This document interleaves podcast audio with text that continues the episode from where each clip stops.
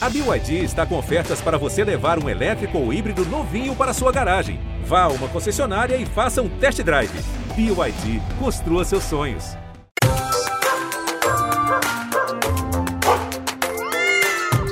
Um dia, o Léo olhou para suas cachorras e pensou que elas podiam falar. E mais, até dar conselhos. Madai bica Eu vou arrumar um namorado? Não, vai passar o resto da vida encalhada. Quando irei encontrar o amor da minha vida? É só quando a pandemia acabar. 100%. Quando nunca mais existir nenhum caso de corona no mundo todo. A conselheira fofa é Madá. Uma bulldog branca e caramelo que tá sempre com dois dentinhos para fora da boca. E a cachorra cheia de conselhos ácidos é Bica, uma pincher preta e marrom que tá sempre com as orelhas em pé. Tudo invenção do Léo, de São Paulo, formado em comunicação social, cinema, um ex-gerente de uma rede de materiais de construção que tinha uma carreira promissora nessa área, mas que decidiu largar tudo para dublar suas cachorras. E ele não é o único indo por esse caminho, não. Zank, um músico de Curitiba, também dá a voz para Gudanzinho, um lindo husky siberiano super elétrico. Olá, meu boitatá de rodinha. Hoje meu mano acordou esquisito. Acorda, Carlos. Desce a escada. Decepcionante. Olha a velocidade do animal. Tem algo errado com o bípede. Preciso agir. Zank se dedica exclusivamente às redes sociais do Gudanzinho, postando esses vídeos que são uma mistura de humor e entretenimento. Hoje, no dia que a gente está gravando esse podcast, o Gudanzinho tem 6 milhões e 700 mil seguidores no TikTok. Madá e Bica passam de 7 milhões de seguidores. Os números aumentam dia a dia. Vamos descobrir por que as pessoas se interessam tanto por perfis de pets que falam. Eu sou a Juliana Girardi. Pega o seu bichinho, um petisco e vamos juntos. O episódio de Bichos na Escuta de hoje é com quem empresta a voz para os seus cachorros. Um papo com os dubladores de cães. Gente, antes de mais nada, eu quero ouvir a voz original deles. Léo, Léo. Tudo bem, e Tudo você? bom? Tudo jóia. E Bica, como é que você tá, Bica? Eu tô bem cansada, viu? Madá, tudo bem? Eixa, minha irmã tá cansada, você imagina eu. Gente, como que muda de uma hora para outra, hein? Sejam todos bem-vindos. E agora também chama aqui o Zank, o original. Tudo bem? Olá, tudo bem? Como vai? Tudo jóia. Gudanzinho, seja bem-vindo também. Fico agraciado pela presença. Ai, meu Deus. É, Parece que a pessoa apertou um outro botão, né? Mas não, é a mesma pessoa que tá falando aqui, tá? Eu tô vendo, eles estão falando aqui na minha frente.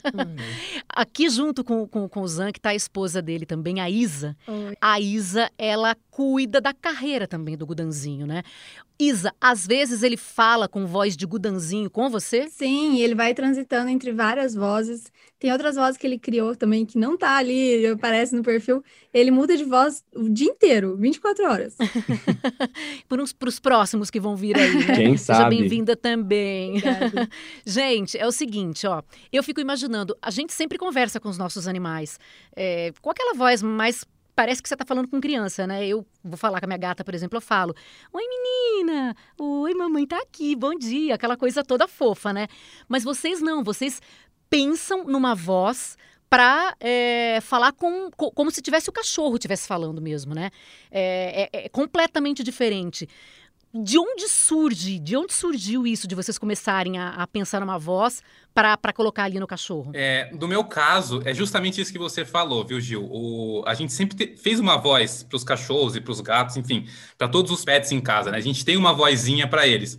A única coisa que a gente fez aqui, no nosso caso, foi colocar isso nas redes sociais. É, no caso da voz da Bica, era uma voz que eu sempre fiz de infância, eu sempre coloquei em objetos ou animais pequenos. E o da Madalena também, né? Só que a gente personifica né, de uma forma vocal esses, esses animais e deixa Uhum. muito próximo da personalidade e da, e da fisionomia deles. Então, Ah, basicamente, tá. é a voz deles em casa que a gente faz para eles em casa, só que daí a gente cria uma personalidade toda construída aí na, é, para poder contar uma história nas redes. Ah, e a mesma coisa, também tem que ter uma personalidade. Você imagina a personalidade do, do, do, do, do, do Gudanzinho também, Zank? Pois é, no nosso caso aqui começou mais ou menos com uma brincadeira, porque o Gudanzinho fazia muita arte quando ele era criança, né? Então, essas artes me lembravam muito programas e documentários que eu assistia do Discovery Channel, daqueles canais é, documentais e etc. E nesse momento eu comecei a narrar como se fosse um narrador mesmo. E o canino se encontra aqui dentro desta sala. E essa voz foi evoluindo até virar o pensamento dele. Ah, e, e, e, você tem uma voz assim, eu tô vendo, uma voz potente, né? Você já trabalhava com isso?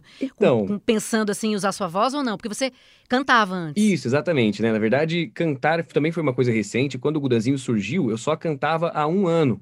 Então eu meio que descobri ah. isso e assim que entrou a pandemia, já não sabia mais o que fazer com a música, não tinha muito mais perspectiva no momento. Aí veio o Gudan. Uhum. Mas sim, eu utilizo a minha uhum. voz já faz um tempo. Não profissionalmente, né? Profissionalmente fazia apenas um ano. E, e, vira a chavinha, gente, para poder fazer a voz do animal e não mais a voz que vocês têm, né?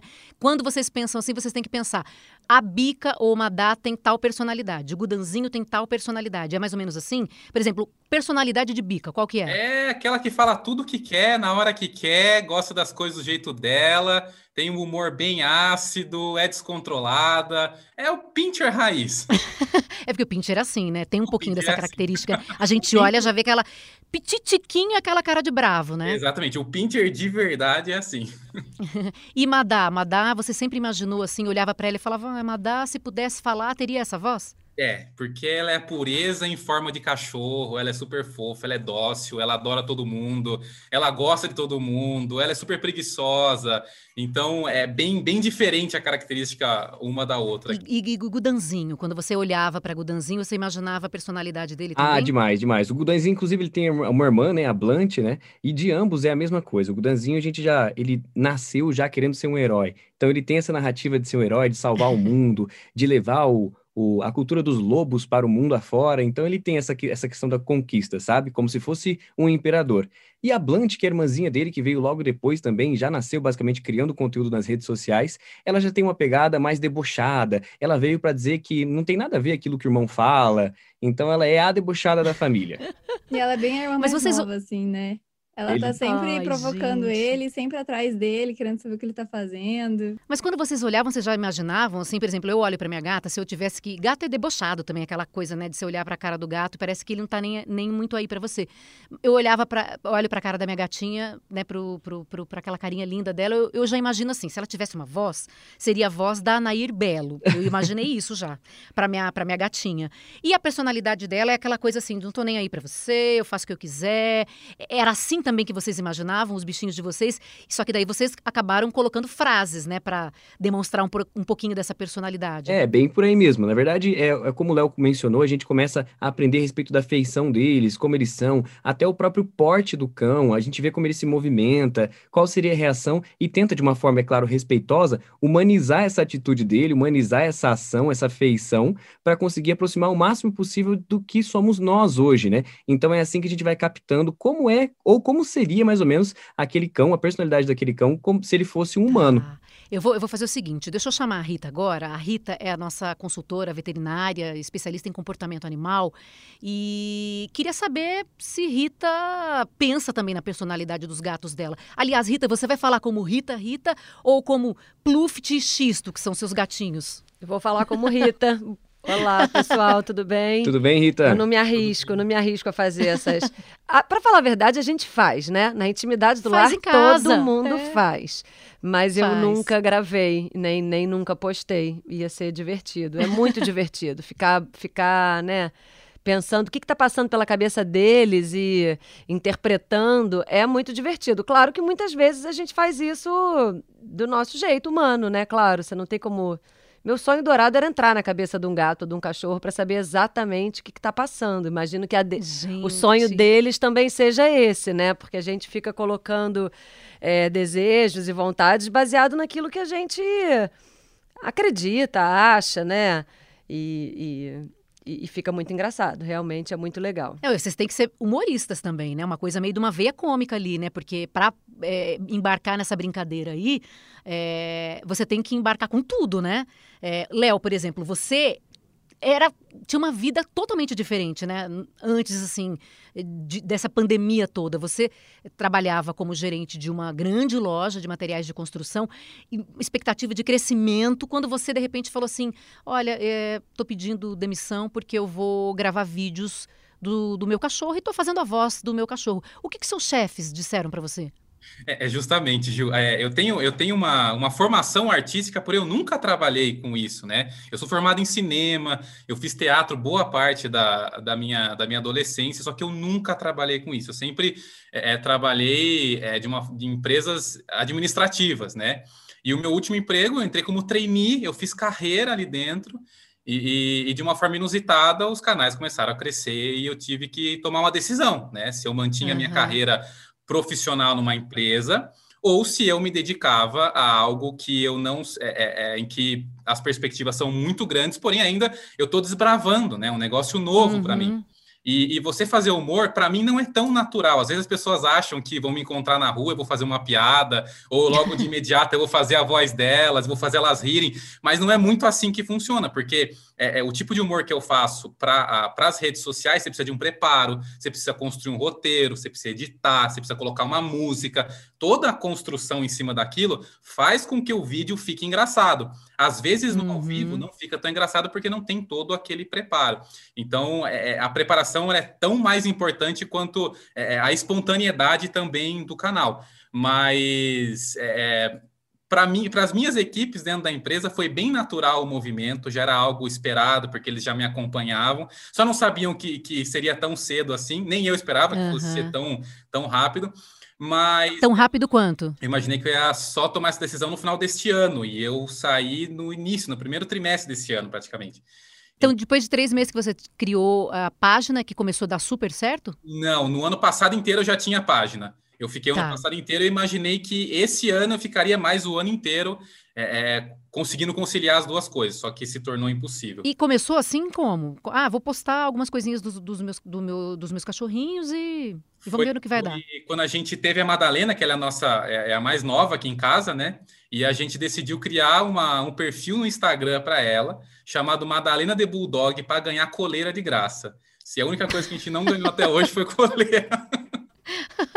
Mas por quê? Por isso você falou, vou postar, de repente, é, é ganha uma coleirinha aí. É, a gente se inspirava em outras, em outros perfis também. A gente via as pessoas postando aquelas fotos bonitas, ambientadas, fazendo propaganda de marca. A gente falou, vamos fazer também da Madalena, né? Vai que dá certo. Só que não era o nosso uhum. estilo, né? Fazer essa coisa mais é, bonitinha, foto no parque, nunca foi o nosso estilo. Sempre foi fazer vídeos mesmo, né? Por isso que com a chegada do TikTok foi onde teve o boom nosso, né? Nosso aqui, Madai Baker uhum. também do, do, do Gudan e da Blunt, porque casou muito bem com o nosso estilo, né? Hum, e, tá. Mas o, o, início mesmo não. Hoje, se eu olhar para trás, o, o, que eu tinha de perspectiva não tem nada a ver com o que aconteceu hoje mais. Uhum. E, e Zank, contigo também é o mesmo esquema? É... Gravação de vídeo, tem que roteirizar ou você já sai gravando? Como é que funciona? Na verdade, tudo depende. Assim, a gente tem um misto aqui em casa. Inclusive, a gente até começou é, para testar a plataforma. O Gudan e a Blunt são filhos da pandemia, então eles surgiram nas nossas vidas assim que a pandemia também entrou.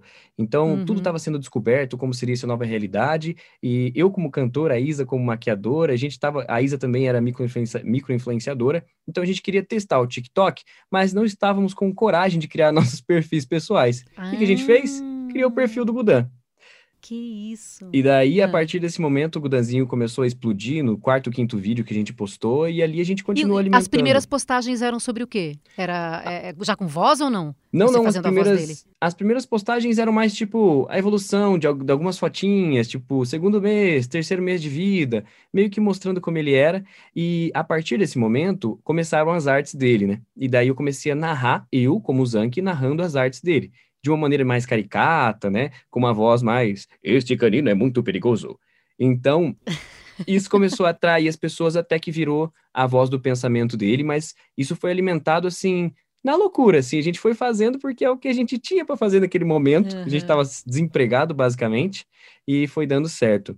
Mas a respeito dos, dos roteiros, né, sobre ter, ser roteirizado ou ser assim no, no freestyle, a maioria das coisas são roteirizadas. Dentro de casa, a gente até tem uma liberdade ou outra para fazer alguns vídeos de uma vez só, principalmente material para stories, etc. A maioria eu faço na hora, sem ter que editar depois, variando entre as três vozes, minha, do Gudan e da Blunt, mas a maioria é roteirizado. E qual é a voz da Blunt? Garota do céu, a voz da Blunt é essa aqui? Ela é 100% debochada. Meu Deus, parece outra pessoa falando. Ele, ele olha, gente, vou, vou descrever para vocês o Zank, tá? Ele tá com uma barba cor-de-rosa, grande, né? Ele tá de boné, mas o cabelo dele também é cor-de-rosa. Uhum. E ele tem essa voz quando. Fala normalmente com a gente agora. Tô falando normalmente, essa é a minha voz normal. Normalmente, tá vendo? Ó, parece de um locutor. E de repente, Blunt. Eu estou aqui dando entrevista, adoro dar entrevista. é uma voz fina, né? É. Muda assim muito rapidamente.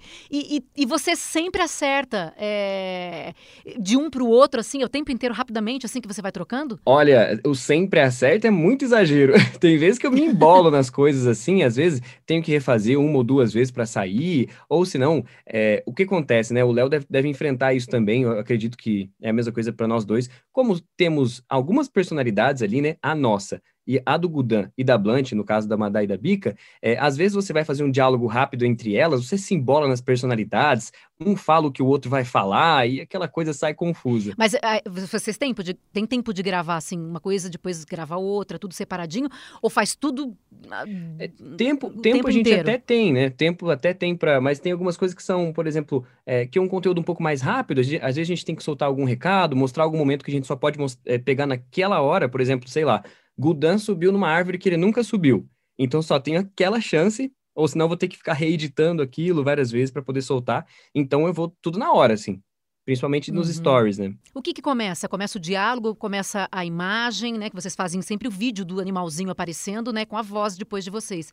Como é que é, Léo, no teu caso? Você primeiro pensa no texto e depois grava? Ou você grava primeiro a imagem, bota a voz? Como é que funciona? Depende. Eu vou, eu vou dar dois exemplos para você. É, a gente tem dois vídeos do, dos últimos meses aqui que foram muito bem, é, com muitas visualizações, e um deles foi muito pensado e o outro não, né? Um deles eu simplesmente acordei, era sete da manhã, minha voz ainda estava rouca, a Madalena com uma roupa, né? Tava frio, ela com uma roupa, tava tudo muito estranho.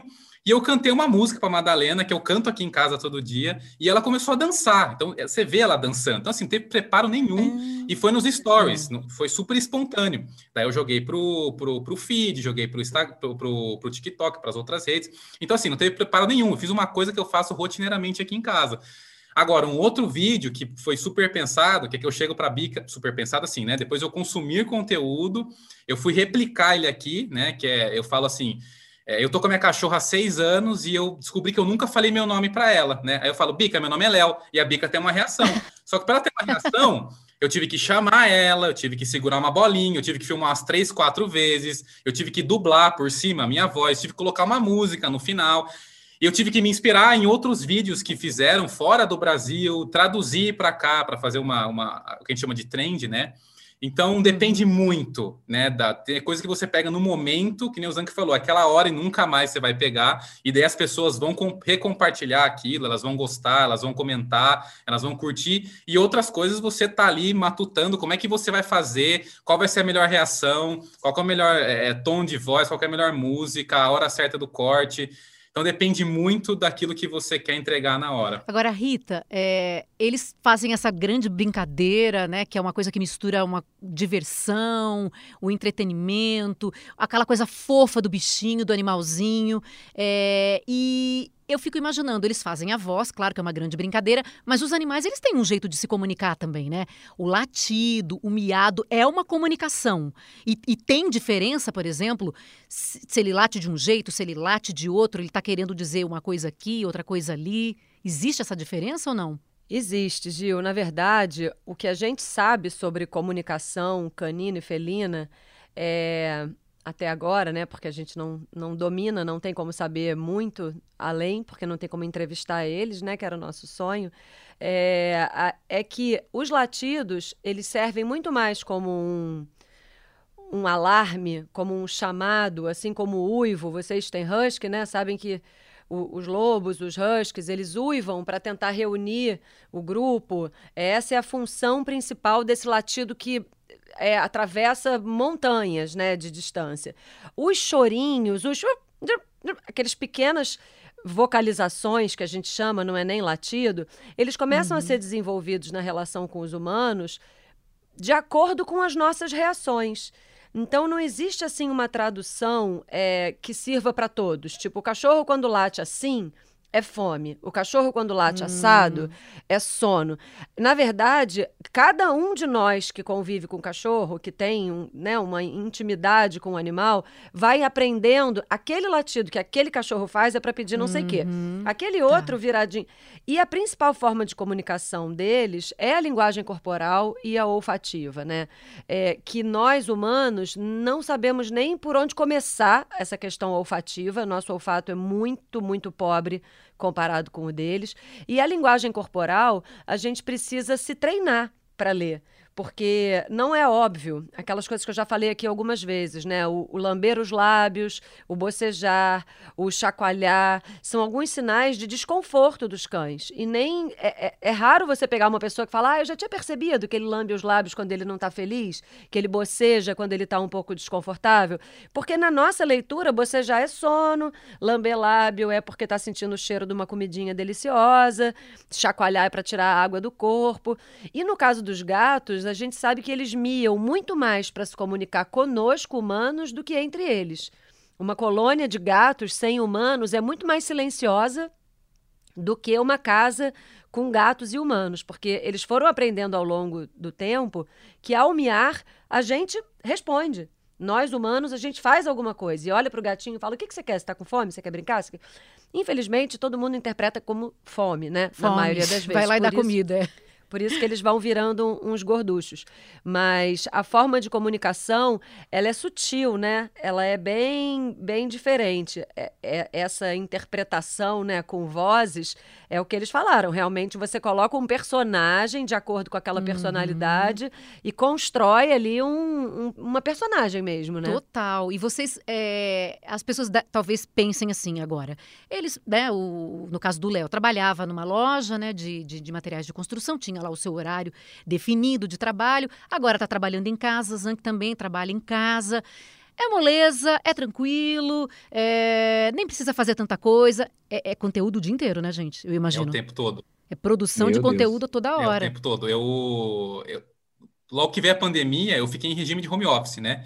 Então já estava esse período em casa. E eu já comecei a observar comportamentos também deles, né? Que eu não via, porque eu ficava o tempo todo fora, eu só via eles de manhã hum. ou à noite. Isso que a Rita falou também é importante, porque a gente tem que respeitar o espaço do animal, né? Apesar de a gente humanizar nas redes sociais, colocar voz, uma personalidade, a gente tem que respeitar o limite do cachorro, do gato. Eles são animais, eles precisam de tratamentos. É, no melhor, é, é, é na melhor forma da, da expressão, eles têm que ser tratados como cachorro, sim. Eles precisam de necessidades de cachorros, de gatos. Então, eles têm atividades que precisam é, é ser direcionadas para isso, para que eles possam viver de uma forma saudável, né? E eu consegui ver isso com mais frequência estando em casa. E, e, assim, é o tempo todo com o celular na mão, o tempo todo produzindo conteúdo. A gente trabalha com inúmeras redes sociais, inúmeros perfis. Você tem que alimentar o tempo todo, você tem que estar ativo o tempo todo, você tem que se mostrar ativo em todas as redes e cada uma funciona de uma forma diferente. Então não adianta você ter a mesma linguagem no TikTok, no Instagram, no YouTube, no Kuai, que não vai funcionar. Você tem que direcionar para o seu público. Então você tem que pensar diferente para todas essas, essas redes sociais e ainda mais, tem que pensar diferente para todos os perfis, né? Ou é perfil da Madai Bico, ou é perfil do Gudan, ou é Blunt, você tem que pensar diferente, porque senão fica tudo a mesma coisa. Então, eu fiz um cálculo. Mas... Não é fácil, Não, né? eu fiz um cálculo por cima, a gente faz em média de 200 a 250 vídeos por mês, diferentes, para todas as redes. Então, assim, é da hora que acorda, da hora que dorme, sendo que esse intervalo que você dorme, ele é muito curto.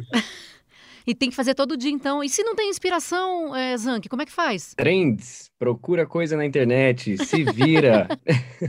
Tem que se virar. O Léo até mencionou um dos vídeos deles aí que bombaram nos últimos tempos, foi uma foi trazendo uma trend de fora do Brasil para o Brasil, né? Que eu acho que entre os maiores criadores do ramo pet ninguém tinha feito ainda e deu super certo, deu super certo mesmo se as pessoas abraçaram. Então, nem sempre é só a criatividade, tem a ver com o que você está consumindo, o que você consegue replicar de uma maneira legal e etc. Então, realmente a produção de conteúdo ela chega num patamar que tem horas que seu cérebro já está pedindo arrego.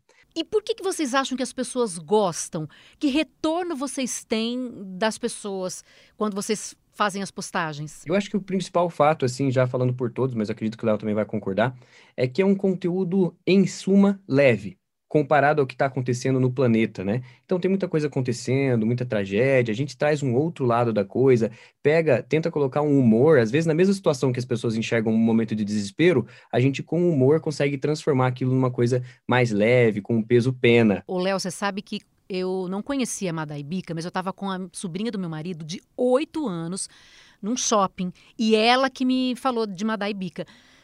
Ah, a Madaia Bica. E a gente tentou ir atrás de Madaia Bica porque eu não, não, não conhecia quem era o Madaia Bica, né? Mas sumiu. Madaibica sumiram, a gente não conseguiu chegar até você. E Gudanzinho também foi ela quem passou a dica. Você tem que falar com o Gudanzinho. Madrinha, o Gudanzinho não pode ficar de fora. Então, ou seja, a, a sobrinha de oito anos é que me apresentou é, Madá, Bica, Gudanzinho. A maior parte é criança, Léo? É, a, o maior, a grande parte do público que é do TikTok, que é onde concentra milhões de pessoas, ele é um público muito jovem, adolescente e infantil, né? E o público do YouTube também. E essas pessoas normalmente não têm Instagram, né? Elas, elas se concentram ali porque pela idade, pelos pais mesmo que fazem é, um controle em casa dessa, dessa, desses aplicativos, é, eles não têm o Instagram. O Instagram é um pouquinho mais adulto, porque lá aí já estão os pais ali, já as pessoas é, é com que não, que não são necessariamente adolescentes e crianças no Instagram. Depende do perfil. Mas boa, boa parte do público tem um apelo bem infantil. É, a gente já fez algumas músicas também, isso viraliza muito com, com, com, as pessoas que têm uma faixa etária um pouquinho menor. Então, é, é a grande parte das pessoas que vêm conversar com a gente também são crianças. Isso no início, para mim, foi um choque, porque eu nunca tinha lidado com isso. É, então, as crianças, elas ligam para você no Instagram, elas querem ver, elas ligam por vídeo, elas mandam mensagem, elas desenham. Eu falo, gente, mas quando que imaginar que alguém ia desenhar, né? Desenha a gente, e faz vídeo homenagem, e faz fã-clube. É um negócio maravilhoso. Elas realmente movimentam muito as contas, porque elas consomem e elas, e elas, é, é, é elas que engajam também é, o conteúdo, né? Elas que viralizam, que mandam no, nos grupos aí. Então, é boa parte do, do nosso público fiel, ele é infantil. Hoje vocês estão ganhando dinheiro com isso. É, é, é publicidade que entra na, na, nas redes sociais. É, que os próprios cachorros de vocês é que fazem essa, essa publicidade, é isso? Tem o YouTube, ele, é rentabiliza, ele rentabiliza, né? Então, pelos seus vídeos e pelo número de visualizações, você tem, é, é você rentabiliza dentro da plataforma. E, e, é em dólar, então, putz, o dólar em alta, então é maravilhoso você estar tá no YouTube, porém a publicidade lá é baixa. Quem faz publicidade é o próprio YouTube. Ele que define quais são os vídeos que vão entrar, é, quais são as empresas que vão entrar naquele seu vídeo. Agora, TikTok e Instagram, ele é muito publicidade, ele é, eles são bastante comerciais, principalmente o Instagram. O TikTok, ele tá, ele tá vindo agora com uma força maior, mas a, a publicidade, ela tem aí quase 90% de, de, toda, de toda a renda dos canais ele vende publicidade e normalmente é, é, e não, não, são, não são necessariamente marcas de pet, porque eles, eles querem a influência do canal, eles querem o atingimento do, do canal e a influência. Claro, tem que ter a, tem que a marca tem que encontrar um nicho ali, ter o perfil daquilo que eles querem informar, mas eu diria que hoje o que entra mais de publicidade não é nem pet, são marcas que são fora do, do, do consumo só de animais. O Zank, por exemplo, não precisa falar nome de marca, tá? Uhum. Mas quais, por exemplo, já te procuraram para que Gudanzinho fosse o garoto propaganda? É, vixe, muito. A gente tem uma bem grande do ramo de entregas, de delivery, né? É, de delivery de comida. A gente tem, já atendeu de, de tinta, de streaming para casa. Streaming de, de vídeo, internacionalmente. Então, tem muitas empresas que vêm procurar, e é o que o Léo falou. É, mais, vamos colocar aí que 80%, 90% vem do fruto da publicidade paga mesmo. É como se fosse um influenciador humano. O trabalho é o mesmo, só que com o nicho pet. Quando vocês começaram, vocês nem imaginavam que ia dar nisso tudo, né? Porque vocês dois disseram que não, que nunca procuraram exatamente isso, né? É, e, e, quando a gente pensava, por exemplo, nessa questão, é, porque eles, Rita, eles dão a voz para pro, pro, os bichinhos deles.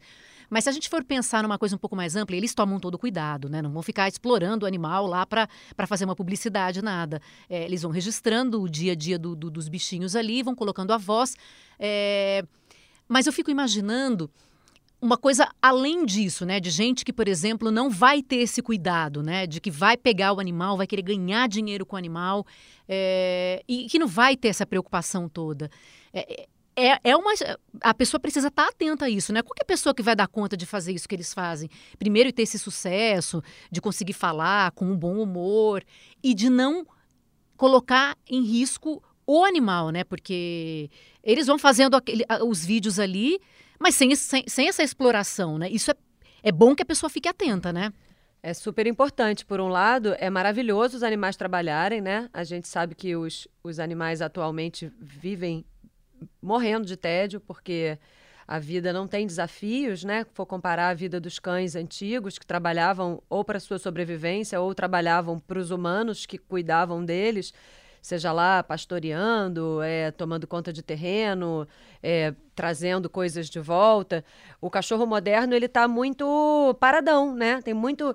Então, se a gente consegue fazer uma atividade que é divertida, que ainda sustenta os humanos e que não explora, não, não passa da linha do limite do bem-estar dos animais, é maravilhoso. É assim um mundo perfeito.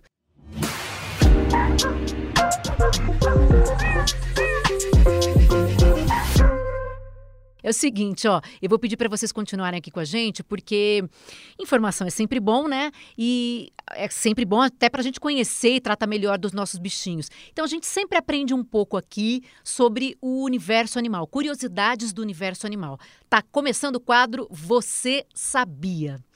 Você sabia que existem plantas que fazem mal para gatos e cachorros? Sabia? Sim, aqui sim, aqui a gente tem ciência. Nós somos, não... nós somos avisados é... aqui por é? todos os seguidores, inclusive, eles cuidam Até bastante. que a gente nem sabe, eles Jura? já avisam quando é. a gente vai eles já não, Isso lugar. não vai ser bom para Gudãozinho? Ô, oh, vixe, meu Deus, se ele, se ele passa perto assim, ele já é um bastante aviso que cai nas, nas, nas DMs Teve uma aqui. vez que a gente viajou para uma casa que tinha um monte de planta assim, e aí eles, não deixa eu chegar perto dessa planta, essa planta é tóxica. Meu Deus, que planta é essa? Eu nem sabia, né? Mas eu sinto, até é, queria perguntar para a Rita, assim, que eu sinto do, do Gudan e da Blunt, quando eles estão próximos de alguma planta tóxica, eles até passam, mas eles não sentem nem a vontade de, de cheirar, de morder. Eu sinto que eles já nem eles nem dão bola, assim, sabe? Sabedoria, né? Certamente tem a ver com preservação da espécie, evolução, adaptação, mas, infelizmente, são muitos os acidentes com as plantas que a gente tem muitas vezes dentro de casa, sem fazer a menor ideia de que tem né, um potencial tóxico. E a grande maioria das plantas que é tóxica, ela causa distúrbios gastrointestinais, que significa basicamente vômito e diarreia. Então, quando os animais mordem as plantas, os gravetos, eles entram em contato com aquela substância tóxica da planta e causam uma irritação gastrointestinal. São poucas as espécies que são realmente tóxicas, como, por exemplo, o lírio para os gatos. O lírio ele pode causar uma insuficiência renal em gatos. Mas existem várias listas na internet. É sempre importante lembrar, né, gente, que a internet é um celeiro maravilhoso de informações verdadeiras, mas infelizmente tem muita bobagem. Então, na hora que for olhar é, esse tipo de informação, tem que se certificar que está vendo ou num site oficial de algum lugar, né? Tipo centro de toxicologia ou num perfil de um veterinário, de uma pessoa que idônea, né? Porque tem muita bobagem também, as pessoas falam muita besteira por aí. Mas tem plantas que a gente usa na decoração de casa que podem causar problema, aquela vermelhinha que muita gente bota no Natal e que bota nas, nas chama poinsettia. Aquela é uma planta tóxica, espada de São Jorge. A maioria das samambaias pode causar algum, alguns problemas. Algumas flores É, a espirradeira, que é uma outra árvore que tem uma florzinha colorida muito bonita, também pode trazer problema. Jiboia. Eu, quando fui. É, a, a, minha gata, tem uma gata, né? A jiboia é aquela que cai, sabe? Assim, ela é uma planta que fica pendente, super bonita. Eu quis essa planta, só que eu coloquei ela bem no alto. Minha gata não consegue encostar. Eu pesquisei, vi que ela era uma planta tóxica para o animalzinho, mas eu coloquei ela bem em cima, não tem chance de ela chegar perto. É uma estratégia também, né? Deixa é. um lugar alto, né? É, inacessível, né? E às vezes é filhote. O filhote, ele é curioso e ele é destemido, ele não tem essa sabedoria que os adultos vão adquirindo, que aí eu já comi essa planta uma vez, não passei muito bem, não vou comer de novo. Para o cachorro, qual que é a mais tóxica? Você falou do lírio para o gato, e para o cachorro tem alguma que é a mais tóxica? Eu acho que espada de São Jorge, espirradeira e, infelizmente, muitos cachorros que comem maconha, né? Mas aí eu não estou falando da, da, planta, eu estou falando dos usuários ah. que acabam se descuidando e, e eles ficam com um, um, quadro bem letárgico, assim, muito paradões. E é, é uma emergência comum de, de consultório veterinário. E as pessoas demoram para contar e ficam meio envergonhadas. Às vezes ah, eu que tenho que puxar logo já recebeu? o assunto. Você já Se recebeu eu... sim? Se eu já recebi, é. eu acho que eu precisava ter 10 mãos para contar quantas Gente. vezes eu já recebi. Nossa, é mais comum então. É. Deixa, deixa eu só pedir para você complementar e para encerrar essa parte de, de plantas, né? Se o animal é, come uma planta que é uma planta venenosa, uma planta tóxica, quando ele deve ser levado ao veterinário? Qualquer momento que ele comeu? Em primeiro lugar, eu acho importante coletar um pedacinho dessa planta ou fotografar para a gente entrar em contato com um centro de toxicologia e saber se é tóxica mesmo, que planta é essa, quais são os sintomas esperados. Tudo depende da quantidade ingerida versus o tamanho de um cachorro. Você vê um pincher de 4 quilos, se ele comer um pouquinho, vai ser muito mais relevante do que um husky de 35 quilos, que vai comer mais ou menos a mesma quantidade. A outra questão é há quanto tempo ele comeu porque a gente pode até provocar vômito. Dependendo do que, que o animal ingeriu e a que horas, a gente pode obrigar, né? Fazer uma, uma medicação que faz ele vomitar e bota para fora. E observar, eu acho que na maioria das vezes que nem criança, a, a, a mãe, né? Não precisa ser a mãe, pode ser o pai, claro, mas aquele adulto responsável ali, fica de olho, percebe, ele já está começando a demonstrar algum sintoma. Algumas plantas causam sintomas neurológicos, né? Tremores, é, ataxia, que é como se fosse uma convulsão, muita salivação. Aí tem que sair Aí correndo. já leva correndo. Aí tem que sair correndo. Mas a gente também, às vezes, fica muito exagerado, né? Comer um pedacinho de uma plantinha. Calma, espera, dá uma outra coisa para comer, faz aqueles testes, né? Corre para cá, brinca para cá, pega o brinquedo favorito, o astral tá legal, tá normal relaxa, observa, relaxa e também não vai sair, né? Porque aí também tem gente que ah, comeu, vou sair, vou ficar seis horas fora. E não dá. Aí tem que, tá. aí tem que levar Fica de olho. É, exato.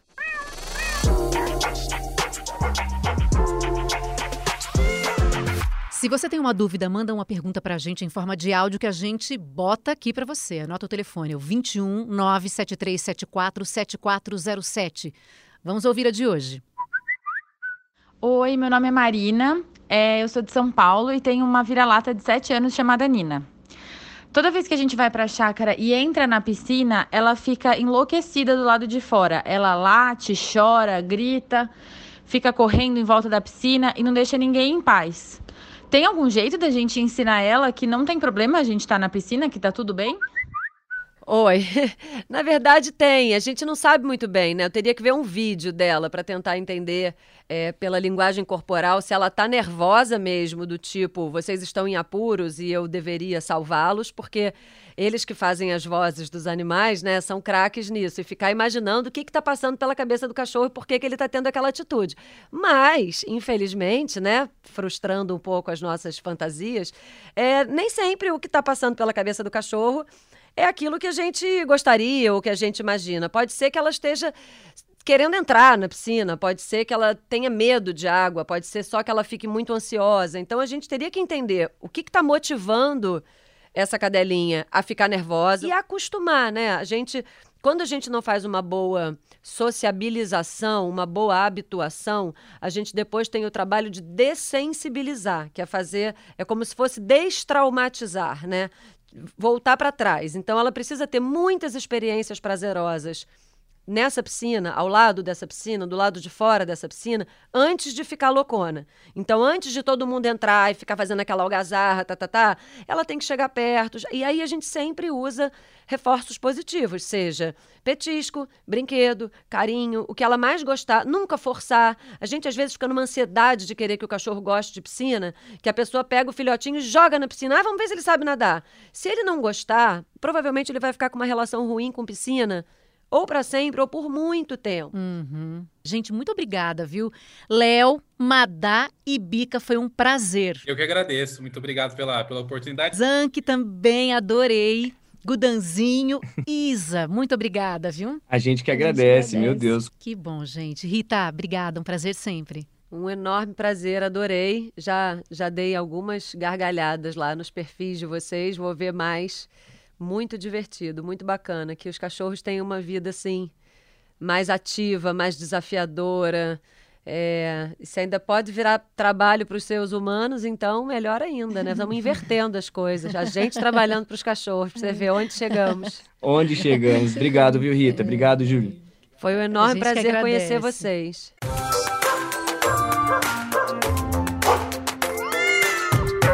Bichos na Escuta está disponível no G1 Globoplay em todas as plataformas de áudio. Vai lá, segue para não perder nenhum episódio. O podcast Bichos na Escuta é uma produção do Fantástico em parceria com o G1. Apresentação: Juliana Girardi. Consultoria veterinária: Rita Erickson. A produção musical é do Pedro Guedes. A produção é do Guilherme Ramalho. Edição: Isadora Neumann. Direção: Giovanni Sanfilippo. Obrigada pela companhia de sempre. Uma ótima semana. Te encontro no próximo Bichos na Escuta. Um beijo grande.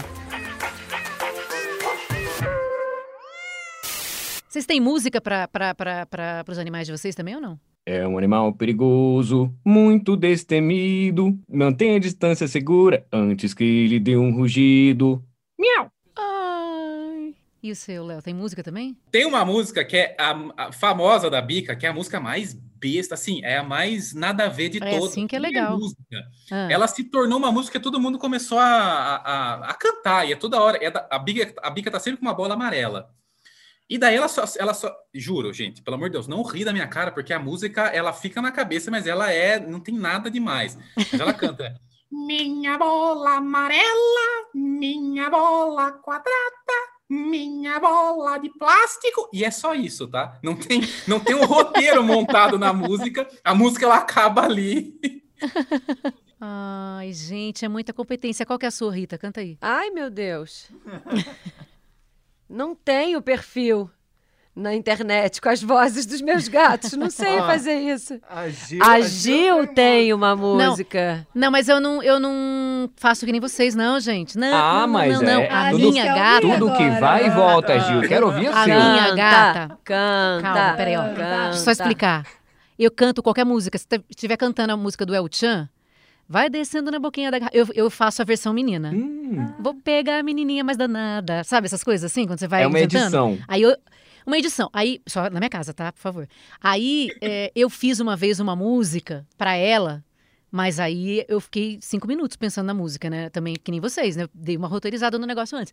A menina, ela é uma gatinha que foi pegando a Dutra, ela é gordinha e ela veio com o nome de Bruna. Só pra vocês saberem, tá?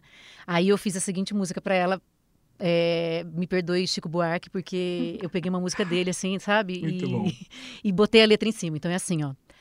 A menina me chegou como quem chega do nada, ela deu uma miada e aí me conquistou. Não sabia de onde vinha, só sabia que era Bruna. Perguntei onde morava, me disseram lá na Dutra. Chegou toda atrapalhada, derrubando tudo no chão. E agora essa porpeta já roubou meu coração. Meu Deus do céu. Arrasou. Arrasou mesmo. Meu Deus, muito melhor que as nossas. Bancou nossas Ah, músicas. É, Não. nunca mais canto nada. Que produção foi essa? Meu Deus, a gente achando que tava arrasando aqui.